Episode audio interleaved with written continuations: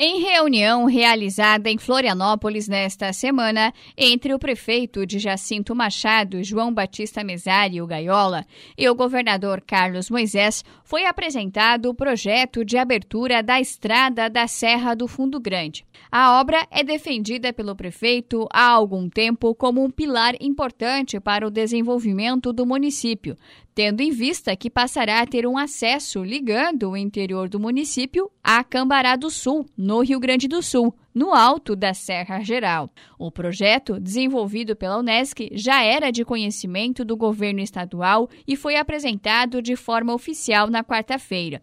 Na oportunidade, o governador pôde conhecer o projeto pronto e com a liberação das licenças ambientais praticamente certas, o que torna o projeto, na opinião do prefeito, mais próximo de ser realidade. Repórter Dayana Carvalho.